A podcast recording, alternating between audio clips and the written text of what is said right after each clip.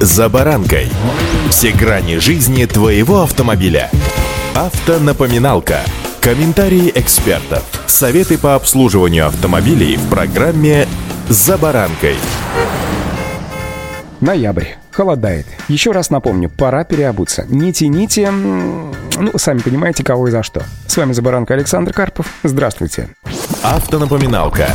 При переходе с летней резины на зимнюю, а по статистике большинство автолюбителей меняют резину на одних и тех же дисках, поскольку вторым полным комплектом дисков с резиной э, обладают незначительное количество российских водителей. Так вот, при смене лета на зиму приходится снимать колеса. Сами понимаете, без этого никуда. Однако некоторые автомобилисты, к своему удивлению, обнаруживают, что открутить болты или гайки трудно, а иногда и попросту невозможно. Прикипели к колесам и не поддаются ключу. Бывает, что края головки вообще обламываются ключом и проворачиваются таким образом, что называется, слизывается шестигранник шестигранник и получается овал. Как же в этом случае снять колесо? Ситуация неприятная, но не безвыходная. Чаще всего такому прикипанию подвержены болты на легкосплавных дисках. Причиной тому так называемая гальваническая реакция, при которой между двумя различными металлами в присутствии воды возникает разность потенциалов и течет электрический ток. На металле с большей химической активностью начинаются процессы окисления, а так как алюминиевые сплавы с добавлением кремния, магния или титана всегда более активны, то при контакте с нержавеющей сталью возникает гальваническая пара и активизируется процессы коррозии, напоминают автоэксперты Айфа. Часть головки болта, плотно контактирующая с диском, покрывается оксидной пленкой и, как говорят водители, прикипает.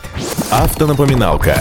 Открутить прикипевший болт или гайку можно с помощью специальных химических препаратов. Самый известный из них — это универсальный ВД-40, который вообще, мне кажется, незаменим не только в автомобилях. Дома вообще всегда пригодится пузыречек ВД-40. Средство обладает высокой проникающей способностью, благодаря чему проходит через споры ржавчины. Чем больше этой жидкости нанесено на головку болта, тем лучше. Затем берется баллонный ключ с телескопической рукояткой для создания правильного рычага. Чем больше рычаг, тем больше усилия он передает на крепление. Правда, при откручивании нельзя допускать рывки в избежание резких нагрузок на края шестигранной головки, которые могут э, стачиваться ключом. Если химия не помогла, края слизаны, а болт намертво сидит в ступице, то придется его высверливать. Для этого используется специальное коническое сверло-болт с левой резьбой и крепежом под вороток. С помощью электродрели создается отверстие в болте под размер сверла, затем в него заводится экстрактор и вкручивается в металл. Далее на другой конец заводится рычаг и создается усилие, которое одновременно вкручивает экстрактор в болт и выкручивает болт из колодца. Если болт прикипел намертво, то его высверливают на всю длину, а затем выбивают отверткой и молотком. Признаться откровенно, чтобы ситуация не доходила вот до такой критической, я использую обычную медную смазку, которая, в общем-то, нашла тоже широкое применение, как и ВД-40, причем не только в автомобильной промышленности и многих других индустриях. Из названия очевидно, что основным компонентом медной смазки является медь. Этот материал отличается высокой устойчивостью к повышенным температурам и электропроводностью. Благодаря этому детали машины защищаются от сваривания, преждевременного износа, заедания и других неприятных дефектов, от которых нередко страдают узлы. Помимо этого, некоторые покрывают медной смазкой вообще днище автомобиля, чтобы лучше защитить машину от влияния окружающей среды, влаги и реагентов. Ну, сами понимаете, это аккурат наш случай. Так что, друзья мои дорогие, в тот момент, когда колеса поменяете, с лета на зиму обязательно намажьте свои болты медной смазкой и не будет у вас проблем.